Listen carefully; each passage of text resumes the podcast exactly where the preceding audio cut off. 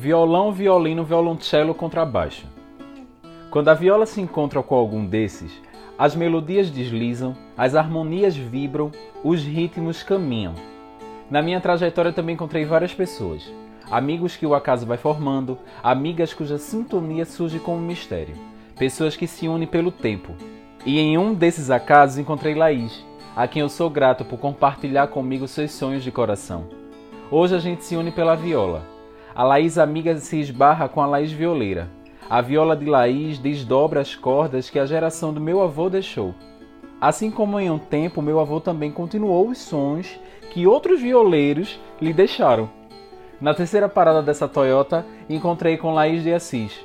Hoje ela conta sobre os encontros que a viola lhe trouxe, melodias que o acaso foi formado, harmonias cuja sintonia surge como mistério, ritmos que se unem pelo tempo.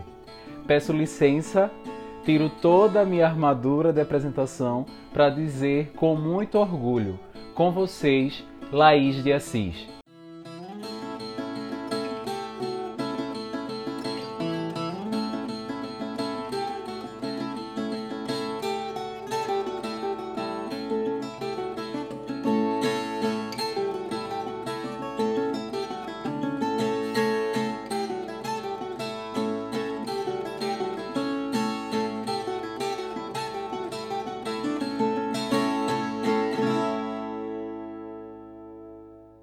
Laís, eu, eu quando te apresento para as pessoas, eu digo, meu Deus, Laís é linda, minha gente. Ela é linda, linda, linda, inteligentíssima, uma pessoa maravilhosa.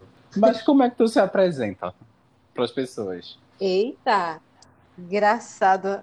Agora há pouco, é, eu estava falando com a produtora aqui.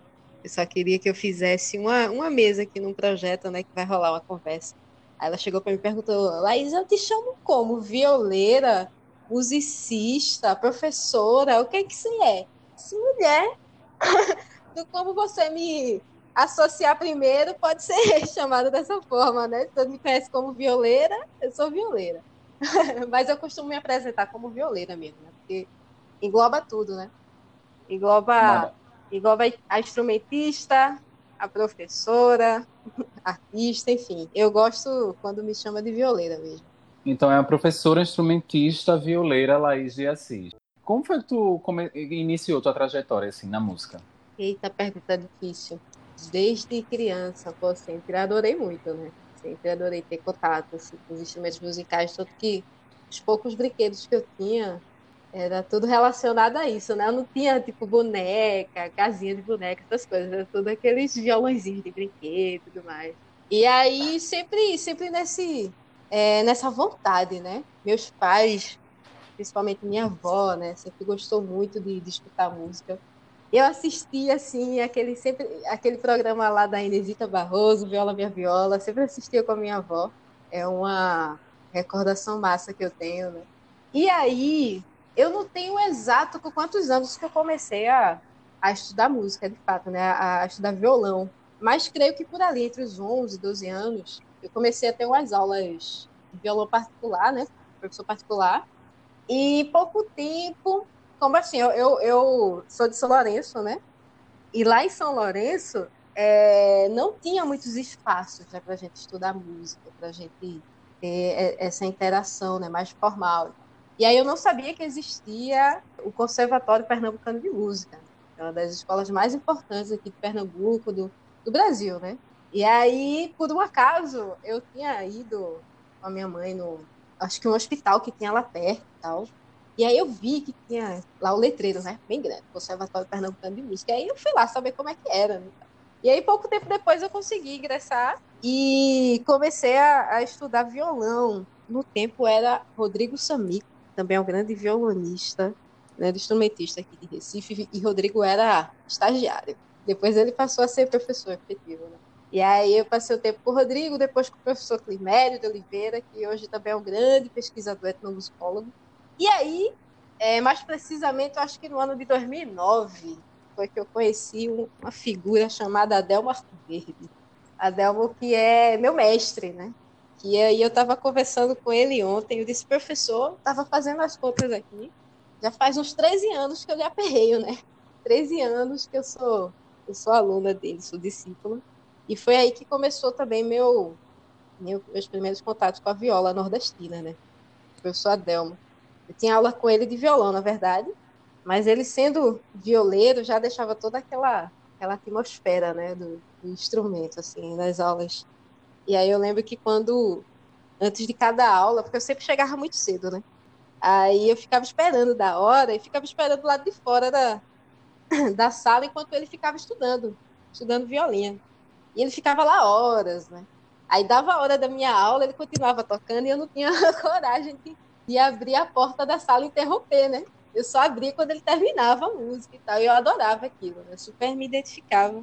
E foi mais ou menos assim, né? Também que a viola, a viola entrou na, na minha vida. Tu fala de Adelmo, tua dissertação de mestrado tem Adelmo por ali, né? Me pois fala, é. um pouco, me fala um pouquinho desse teu trabalho. Pois é, né? O, meio que o foco, né? O, o norte aqui da coisa.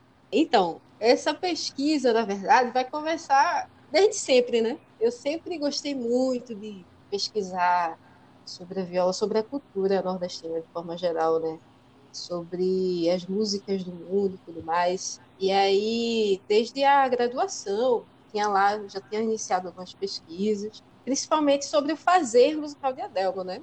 Sobre é, essa, esse, esse lado, não só como instrumentista, performance, né? Mas como o compositor e como professor também, né? Principalmente como, como professor, porque meio que Adelmo tem essa linguagem única, né? Essa didática única sobre a viola, a viola das cordas, a viola nordestina, né?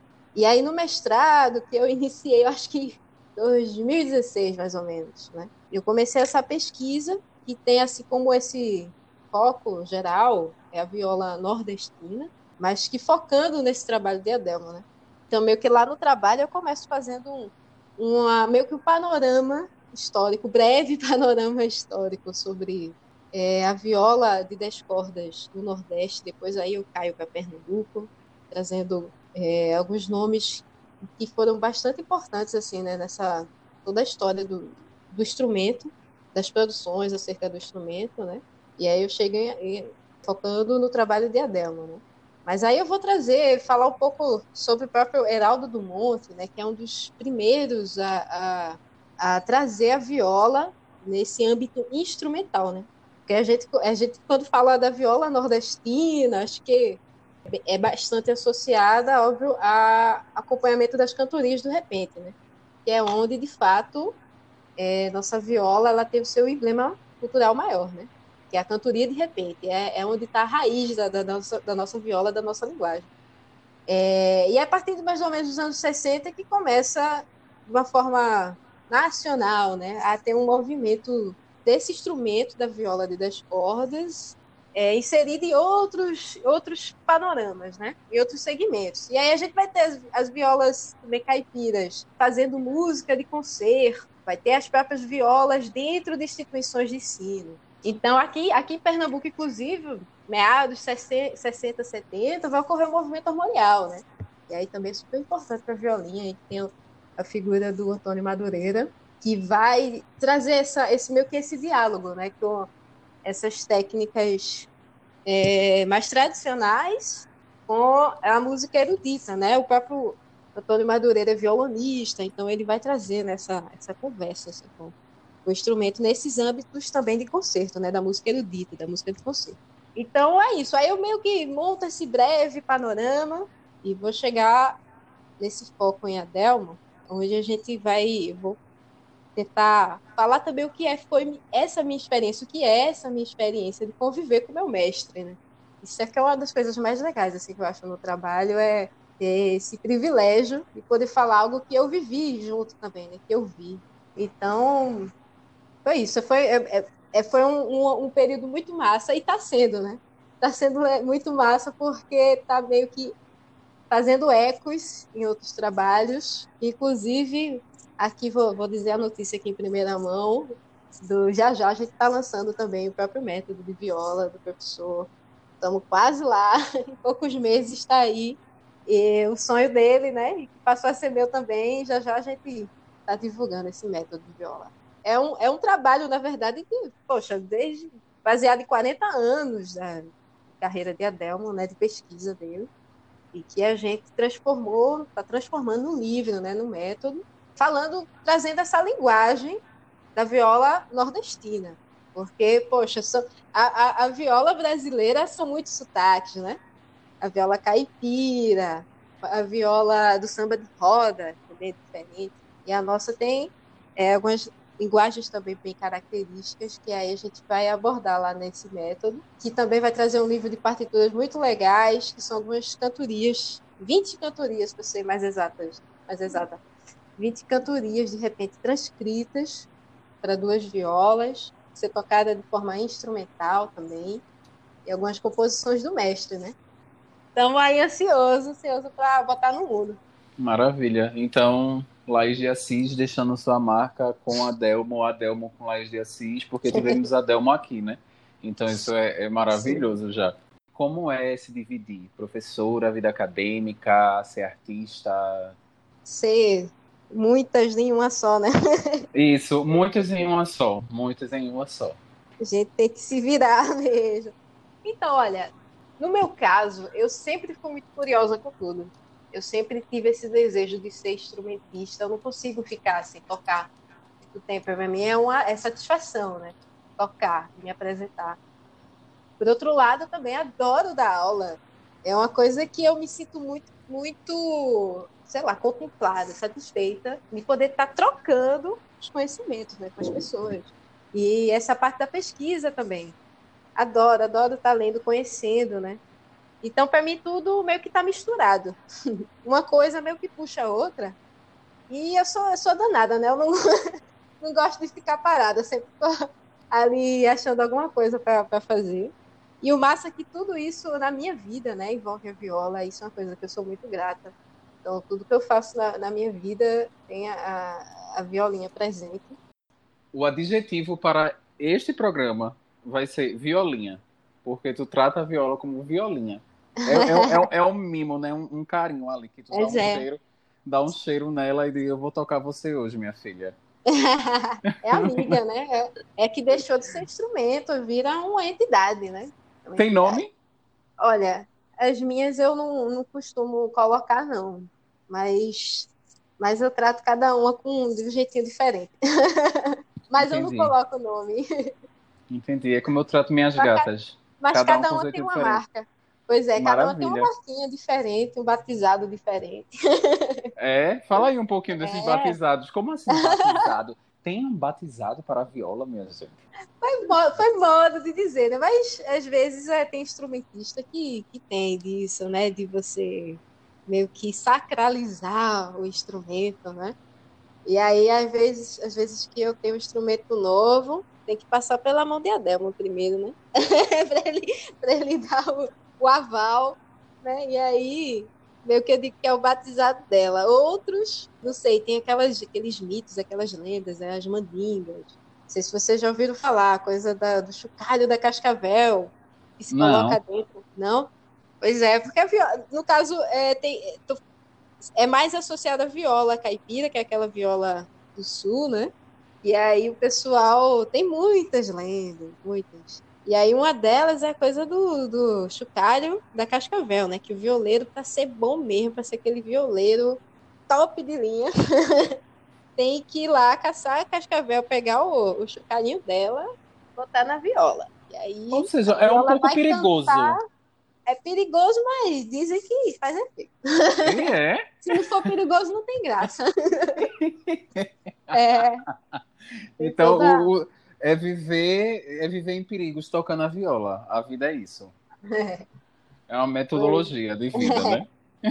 É, violeira tem, é, é, diferente, né? Você tá, tá tratando tanto, não só a viola, né? mas eu escuto muitas histórias com rabeca, nesses instrumentos que são mais imersos assim na cultura tradicional, né? Sempre vai trazer essas mitologias, né? Essas lendas. Acho muito lindo, né? E o pior é que quando a gente tem mesmo essa essa conexão com o instrumento, ele, ele sei lá, parece realmente que está vivo pra gente, né? É diferente. Ele, ele transcende, é diferente. ele transcende o físico. Isso, isso. É isso. É mais ou menos isso, é. Por isso que muita gente fica, às vezes, os amigos, né? Eu tenho muito ciúme das violinhas, né? Todo mundo que eu deixo tocar nelas, não. Aí fica brincando, ah, Laís é muito cheia de, de, de, frescura com a viola, não pode isso, não pode aquilo. Não, mas ela não é de tudo que ela gosta, não. Entendi. Eu conheço bem. Mas é Entendi. é real. É real. Pra mim. Que bonito isso, essa relação. Uma relação bem espiritual mesmo, né? Pois é, pois é. Mas já que a gente está falando dessa, dessas questões de relações espirituais e referências e tudo mais, é, quais são os ritmos musicais que mais te influenciam e influenciaram? É, os gêneros musicais, né? Isso, quais são os gêneros? Então, Júnior, eu, é uma, pronto, isso aí é outra pergunta bem difícil, porque é, eu vejo tudo muito amplo, né? É uma coisa assim, música para mim, poxa, sendo boa, sendo aquela música que me toca, né, que seja verdadeira, eu eu não tenho aquela preferência assim. Lógico que quando a gente vai falar, por exemplo, de, de, de algum segmento musical, lógico eu vou dizer que eu vou, tô dentro da música instrumental, que é meu, né, meu onde, onde eu, eu tenho meus, meus trabalhos e tudo mais. Mas, assim, um ritmo é mais difícil de, de dizer. Porém, já tentando botar tudo dentro do balaio, poxa, a música nordestina, tudo que, que todas essas nossas tradições é algo que me canta profundamente, sabe? E aí eu sou muito, adoro estar tá fazendo esse diálogo com as minhas criações, né? E daí é meio difícil dizer se eu, se eu gosto mais de, de forró, né? Do, do choro, do frevo, enfim. Quando você vê meu repertório, você vê que tem uma mistura de tudo, né? que ao mesmo tempo não tá tão purista assim, nem tão experimental assim. É um limiar ali, que eu gosto de brincar com isso. Né? Mas eu adoro escutar todo tipo de, de música, sabe? Ela sendo verdadeira, sabe? Então eu não tenho essa, essa preferência, assim, não. E, assim, nesse país maravilhoso que a gente tem, de muito investimento na cultura, abre parênteses, contém ironias. Ai, meu Deus. As, Aspas. É, é, as contas da gente e aí, quais são os desafios nessa vida artística? Desafio mesmo, né? Desafio. Eu não digo assim nem como violeira, mas como artista mesmo, né? A gente que trabalha com arte, realmente. Aí na, na pergunta lá na frente, né? Aquela pergunta anterior, e aí, Laís, essa coisa de ser instrumentista, professora, não sei o quê. É, eu acho que é os meios também que a gente acaba indo para poder se manter, né? A gente acaba se reinventando para poder viver da, da, nossa arte do que a gente ama. Né? Então, assim, eu, eu, sempre digo que eu, poxa, eu sou, eu sou meio que privilegiada mesmo, porque eu consigo fazer muitos trabalhos com a viola. Por exemplo, eu, eu me formei também em violão, mas eu não sou violonista, eu não, não faço muitos trabalhos com violão. Eu faço com a viola. Isso, para mim, é um, é um privilégio imenso, né? Porque a viola, ainda que seja bastante, como é que se diz, essa representatividade que ela traz da nossa cultura, não é aquele instrumento que todos conhecem. Muitas vezes eu quando eu dava aula de viola no SESC, né? E às vezes quando estava lá a divulgação, os próprios alunos, às vezes de música, né, de outros cursos, chegavam e perguntavam, mas como é que é isso? Viola de 10 cordas? Menino, se tem 10 cordas, deve ser mais difícil que violão, que tem 6, né? Não quero nem ver. tipo, né? Já meio que hostiliza o, o, o, o, instrumento. E tem aquela coisa do exótico. Por quê? É, como eu falei, a gente associa a cantoria de repente, que é onde ela tem a sua raiz, que é onde a gente tem a nossa linguagem, né? Que é aquela, é aquela viola da cantoria de repente e aí, quando essa mesma viola nordestina, com sotaque nordestino, vai tocar frevo, por exemplo, muita gente faz assim, oxente, frevo? Viola tocando frevo? Como assim? Viola tocando choro? Meio que rola uma, uma, o exotismo mesmo da coisa, né? E aí, meio que não, por isso a gente não tem, por exemplo, tanto espaço como outros instrumentos né, musicais. Já meio que fica mais difícil ainda. Mas só que eu, a Delma que gosta de dizer que eu sou cangaceira, né? Eu gosto de cutucar. Aí eu vou lá até, vou batendo até aceitarem a violinha. A gente tá nessa, nessa, nessa luta mesmo, né? De, de as pessoas conhecerem é esse universo da, da viola. da nossa música, né, da nossa música instrumental, autoral também. E é isso, são muitos os desafios, né? Muitos os desafios. Também é, o ser mulher é outro desafio, né? Porque tem esse, esse tanto a própria música em si já é um ambiente muito masculinizado, né? Eu mesma já, já perdi a conta de quantas vezes eu tinha as turmas de música, tanto quando eu, quando eu estudava conservatório, graduação, ou até dando aula mesmo, assim, perdi as contas quantas vezes eu era a única mulher da sala. Então, isso é outra coisa que é, meio que dificulta. Mas nunca eu me senti diminuída. Ao contrário, né? Sempre foi algo que me motivava a querer né, ser, ser é, a, a, que eu estava almejando, né? E aí, poxa, é, a própria viola tem é, esse universo masculino. Né? Então, é, essa é mais um, um, fator que dificulta a coisa, mas não, eu não me sinto retraída. E a gente entra nessa, nessa, nessa temática, né? Violeira, mulher, essa, esses desafios uhum. é, que tu encontra Uhum. Mas quais são as violeiras que te inspiram de fato? Assim? Tu diz, eita. Tu fala muito de Adelmo, né, como mestre, mas uma violeira que tu diz, não, você é minha mestra. Olha, como eu falei, quando eu comecei a estudar viola, pô, lógico, né? Sempre gostei muito, como eu falei, da, da música tradicional, do repente. É, mas como eu tinha principalmente esse objetivo de ser instrumentista, você vai procurar se espelhar nas instrumentistas, né? E aí, poxa, eita, violeira, Nordeste, e agora? Né? Quanto instrumentista. Então, eu sempre me espelhava, de forma geral, nas mulheres, música, na, na música, tra traziam né, essa, essa força, né, trazia essa inspiração. Então, quando eu comecei a estudar violão, eu, eu adorava, adoro o trabalho da Badia Sade. Quem não conhece a Badia Sade, procure saber uma grande violonista, grande compositora. Né? E aí a gente vai tentando né, se inspirar e se espelhar nessas mulheres. E aí, pesquisando, tem a figura, eu conheço a figura da Helena Meireles, que ela é uma violeira, ela é da viola caipira, né? Ela é do Pantanal, infelizmente já falecido.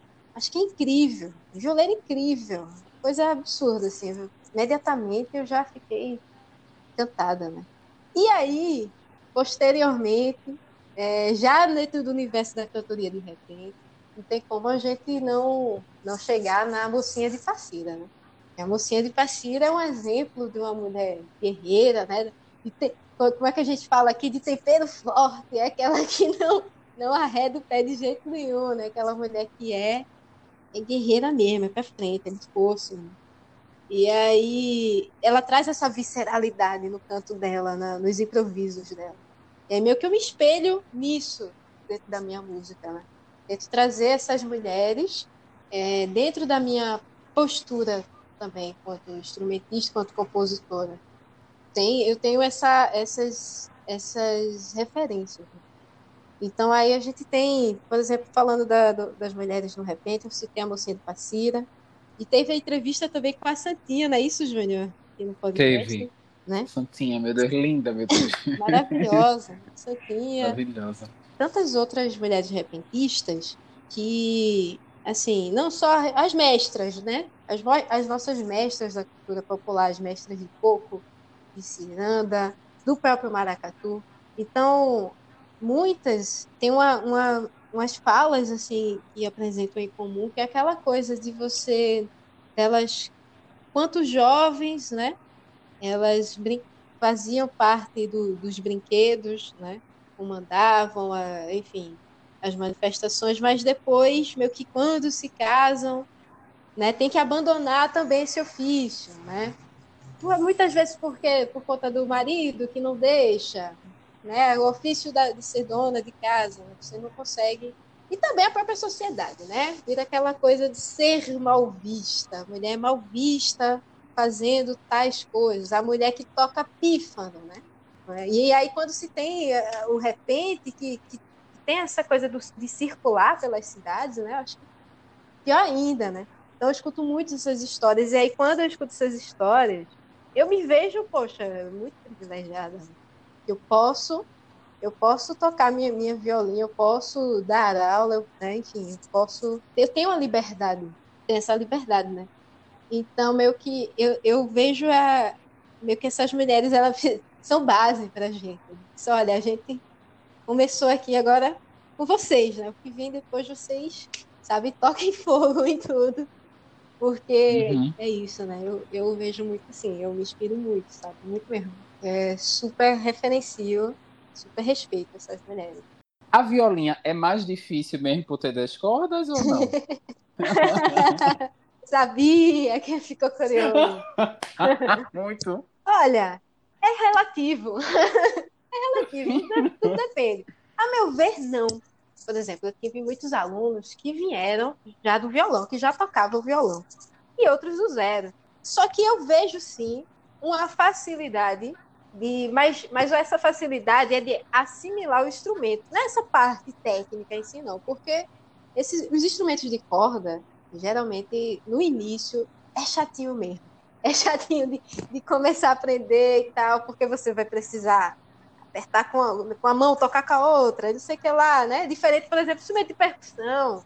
Você imediatamente você está vendo o som do instrumento, né? Um teclado que você tocou ali na tecla está saindo som, né? O instrumento de corda tem essa, esse quê de ser um pouquinho mais difícil no início. Mas, a meu ver, essa facilidade se dá porque meio que é um instrumento libertador. Ele traz liberdade por conta da sua linguagem, por conta da sua afinação, por conta de, de repertório, né? Então, as dez cordas, na verdade, funcionam assim. A viola ela é semelhante ao violão, ela tem o mesmo formato, né? Aquele formato de oito, né, na caixa. Só que ela é um pouco menor, por isso que às vezes eu chamo violinha também, gente. Tem aquela coisa carinhosa, mas é também porque ela é menor que o violão. O próprio nome violão vem de viola, a viola, ela chegou bem antes do violão no Brasil. A viola é mãe do violão. É, já no período colonial, a viola chega, o violão só vai chegar no Brasil no século XIX. Então, é um instrumento relativamente jovem. Então, sempre foi, foi a viola no Brasil, né? Antes dos primeiros instrumentos de cordas dedilhado. Então, o que é que acontece? Ela é menor e a coisa das dez cordas funciona da seguinte maneira: o violão tem seis. São seis cordas separadas, né? Que a gente vai chamar de ordens. São ordens de corda simples, né? Ou seja, cada seção tem uma corda. Você consegue visualizar seis cordas, né? Se você olhar para o violão e contar, você vê as seis cordas. Já a viola funciona da seguinte maneira: são dez cordas, mas são cinco pares. Ou seja, são cinco ordens de cordas duplas. Então a gente vê os parezinhos, as cordas juntinhas. Então quando a gente toca uma corda, meio que a gente está tocando duas ao mesmo tempo. Então a gente faz de um jeito que está tá ferindo as duas cordas, né? E além disso, tem outra peculiaridade, são cordas de aço, e onde as duas primeiras, elas têm o mesmo som. É idêntico o som das duas, do, dos dois primeiros pares. tá conseguindo entender a matemática? Então, esse tutorial eu vou, acho que eu vou ter que voltar um pouquinho no podcast. anotar algumas coisas. é, mas não é tão complicado mas, assim, não. Gente... Mas continue, continue, que tá, tá. Uma hora eu aprendo. Duas... Então, Júnior, é o seguinte, porque os dois primeiros pares, se a gente né, visualizar assim de frente, viola, ele, eles são. têm o mesmo som. Então, quando a gente parte para o terceiro, quarto e quinto par, o som passa a ser oitavado, ou seja, é a mesma nota, porém eu tenho uma nota mais grave e uma aguda. Então, quando eu toco as duas juntas, elas soam com aquele som peculiar, de uma notinha ser mais aguda e outra ser mais grave. Então, por isso que o som da viola ela tem essa, essa peculiaridade, a gente consegue distinguir o que é o som da viola para o violão, por exemplo, né? É, resumindo, né? O violão, ele na sua forma mais comum, né? Tem seis cordas e a viola de dez cordas também, só que são cinco pares. Mais ou menos isso. É... A viola, ela, ela gosta mais de uma pareia, né? É, exatamente. Um negócio... Entendi. Eu, go... eu gosto da viola. Gosto da ela... viola porque ela gosta de pareia. Ela é de pareia, exatamente. Ela é de pareia. É, ela é de pareia. Ficamos sabendo que tu tá prestes a lançar um CD, né? Rapaz, Então, o disco. Seguinte, esse disco, ele é. Na verdade, a gente tem um projeto que a gente aprovou no último Cultura, se não me engano, 2019. E eu fiquei muito, mas muito feliz, porque meu, é o meu primeiro disco, né? Vai ser meu primeiro disco. E assim, poxa, tá sendo uma experiência absurda. Eu, você não quer mais também deixar de você, ao mesmo tempo que você quer ver pronto logo, você não quer parar de estar tá nesse ambiente de gravação, né? Então, poxa, tá sendo incrível. É um momento que eu tô amando fazer. Muito aprendizado, né? E é um disco que tem 90% musical autoral. Só tem uma que não é minha, que é do meu mestre, que é de Adelma, lógico, para variar. Tem que deixar a marquinha, né? É, mas é um disco que ele, ele é muito eu, sabe? Ele traz assim, muito do, do, do, que, que é mesmo assim, a minha música. Poxa, tá trazendo, eu tô contando com convidados muito luxuosos, hein? convidados de luxo, eu tô bem amostrada. é um disco de música instrumental, mas que vai ter poesia, que vai ter canto também, que vai ter um diálogo artístico muito massa, sabe, Júnior? E aí, vou dar um spoiler logo de quem são esses. Por favor, por favor, por favor. Olha, então, assim, vai, vai ter, obviamente, a participação dos meus garotos, dos meus boys que me acompanham na minha banda, do Laje Assis Trio, que é o Johan, na percuteria, e o Alex Santana, na tuba. Então, veja aí que instrumentação inusitada. Viola, tuba e uma percuteria. De peso. Pois é. De peso. E aí, de peso. óbvio que eu tenho minha, minha banda junto comigo, né? Nesse disco, em algumas faixas. E aí, tenho, tenho também como convidados a Graça Nascimento, que ela é uma grande, grande mestra, poetisa, lá de Canhotinho. Quem não conhece Graça Nascimento e, e os demais que eu vou, vou mencionar aqui, por favor, vão pesquisar o trabalho deles porque são pessoas incríveis, né? São pessoas que, que eu, eu convidei, não aleatoriamente, de, de maneira nenhuma, são pessoas que de fato são importantes mesmo, assim, na, na, na, minha vida, na minha carreira, né? Meio que divisor de águas, vamos assim dizer, né? Então, Graça é, é uma dessas mestras, que aí eu tive a honra de tê-la, né? Ter sua, sua poesia em algumas faixas. Também conto com a participação das mulheres da etnia Tuxá, as indígenas Tuxá, que é uma etnia é, lá da cidade de Inajá, no sertão de Pernambuco, que é uma etnia que tem, é, na sua maioria, sua formação é, da sua população são, é formada por mulheres. E essas mulheres são a liderança, né? Então, tem-se a, a Aline, que é a pajé das Tuxá, né? Que, poxa, um, incrível, incrível aprendizado, né? São minhas amigas, e eu super queria ter elas junto comigo nessa. E quando eu convidei, caramba, imediatamente, né? Super felizes e vieram. E, poxa, um momento super mágico, né? E terceiro convidado, lógico, meu, meu professor Adelmo, Adelmo Arco Verde. Eu não preciso mais falar, né? Porque que a importância dele na, na minha vida, na minha carreira. Vai ter uma faixa dele, a gente gravou, e aí eu conto também com, com a participação da Renata Rosa, que é outra mestra, outra rabequeira, assim, que eu super admiro. Quem mais? Nilcinho Amarante, no trombone, grande trombonista, mestre do frevo, autoridade do frevo. E para completar, Gilu Amaral, grande percussionista, olidense, também dispensa apresentações. Né? E essa galera toda junto comigo está sendo, é, como é que eu posso dizer, regida, coordenada por Yuri Queiroga, que é meu, meu diretor musical, Yuri, incrível, sua de sensibilidade absurda. E é isso, a gente está nesse processo, terminamos as gravações e vamos partir para mixagem e demais, demais coisas a fazer antes do lançamento, que eu já estou super ansiosa. Tu acredita, tu falou que a viola veio antes do violão, mas pensando de uma maneira futura, assim, como é que tu enxerga esse futuro da viola? Tem aí já um método que tu tá com a Delmo e vocês vão lançar e, né, vai Sim. jogar cada vez mais pro mundo.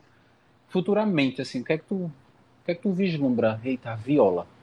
Olha, A violinha, vamos chamar de violinha. Isso. Violinha. é, um, é engraçado, é o meu paradoxo da coisa, né? Que ao mesmo tempo que é o instrumento um dos instrumentos mais antigos do mundo, ainda não se tem o espaço que deveria. Na verdade, eu acabei, eu fiz a, a fala né, anterior, a gente falou sobre isso, né, desse, desse espaço que a viola, como as pessoas enxergam o instrumento, né, como exótico, como não conhecem, né. Então, a partir de agora, assim, a gente é, tem, tem caminhos, né, que podem se perpetuar cada vez mais. E é são coisas que estão tá vindo aos poucos, é porque é um processo lento, né? Mas se a gente olha para trás e vê, por exemplo, essa escola que o professor fez, né? esses violeiros, né? o trabalho do, do Caçapa, o trabalho do Hugo, né? é, o meu trabalho também, né? então é, acho que aos pouquinhos a gente vai se consolidando, né? Meio que eu digo que a viola é, é porque é difícil, né? Você tentar caracterizar esse processo, porque realmente é estranho, né? Instrumento tão antigo que não tem um espaço de fato consolidado mesmo, né? Vamos chamar assim mesmo, sendo realista, né? Não se, não se tem, por exemplo, tantas, tantos violeiros quanto violonistas, guitarristas. Então, e que por sua vez a gente tem outros, são outros fatores, né? São outras questões, outros contextos e tudo mais. O fato de das pessoas não conhecerem da, sobre a viola fala muito mais Exatamente. das pessoas do que das pessoas que conhecem a isso, viola, isso. não é? A gente tem, como eu falei, né, a gente tem contextos diferentes. O processo que faz é, um instrumento que, que teve seu auge, principalmente século XVII, por ali, teve seu auge e passou a ser meio que marginalizado mesmo. Essa palavra mesmo. Né? Porque às vezes quando eu digo violeiros, ah, vem lá o Matuto, né? aquela coisa, né? o nordestino com, com, com um tom pejorativo, não é verdade?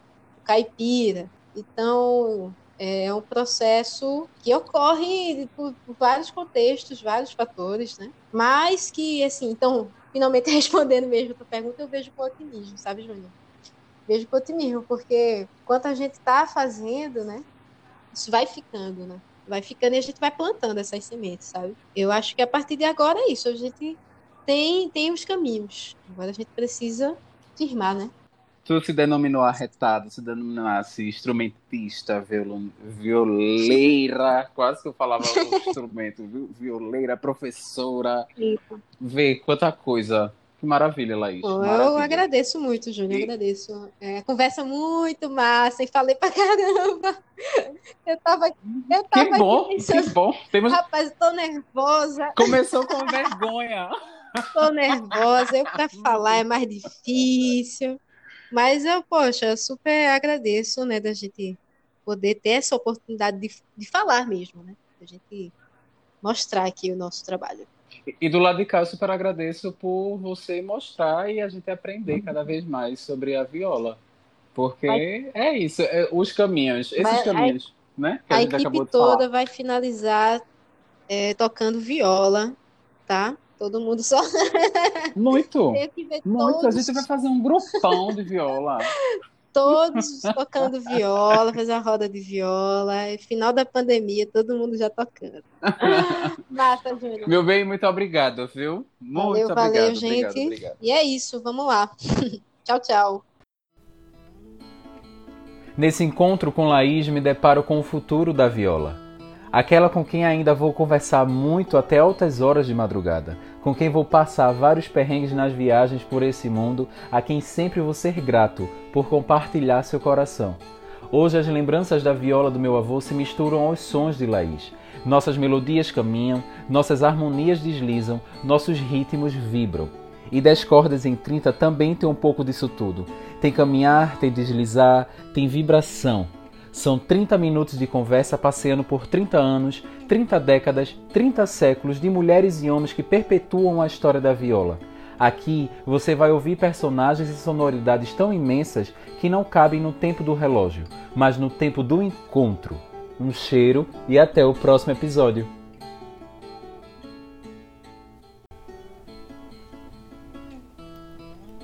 Este podcast é uma produção Canela Vermelha, direção e edição Alex Carvalho, roteiro Márcio Andrade, produção executiva Ivo Rafael, vinheta e assessoria de conteúdo Laís de Assis, identidade visual Karina Freitas, criação e apresentação Domingo Júnior.